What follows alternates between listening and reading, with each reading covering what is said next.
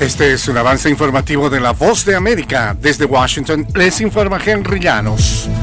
Esfuerzos de alto nivel se desarrollan en diversos escenarios para lograr la liberación de los rehenes que aún permanecen en Gaza. Nos informa Yoconda Tapia. El mundo continúa con los ojos puestos en Gaza y las negociaciones siguen siendo fluidas. El primer ministro de Israel, Benjamín Netanyahu, dijo a CBS News que no está claro si se materializaría un alto el fuego y un acuerdo sobre rehenes a partir de nuevas conversaciones en Qatar. Hamas dice que Israel ha sus principales demandas que incluyen el fin de la ocupación militar de Gaza. El gabinete de guerra israelí, Yoconda Tapia, Voz de América, Washington. El expresidente Donald Trump calificó el sábado la elección presidencial de noviembre como el día del juicio y se autoproclamó orgulloso disidente político en un discurso ante activistas conservadores en Washington. Hablando en la conferencia de acción política conservadora antes de su victoria en las primarias republicanas de Carolina del Sur, Trump presentó una visión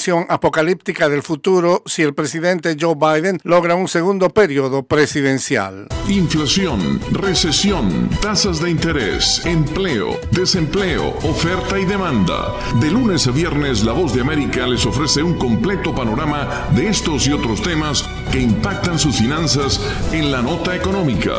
Si le interesa la economía mundial, este segmento es para usted. La Nota Económica, todas las tardes en las plataformas de radio y web de La Voz de América. Les invita Leonardo Bonet.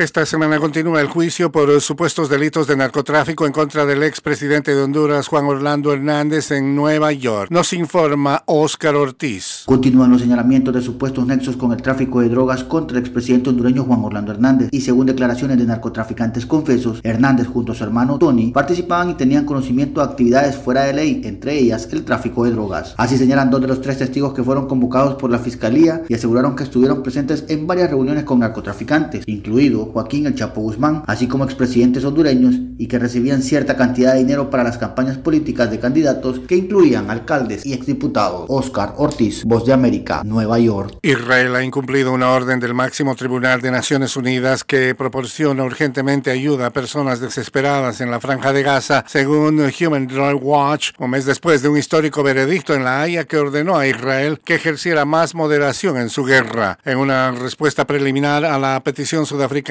que acusa a Israel de genocidio, la Corte Internacional de Justicia ordenó a Israel que hiciera todo lo que pudiera para evitar la muerte, la destrucción y cualquier acto de genocidio en Gaza.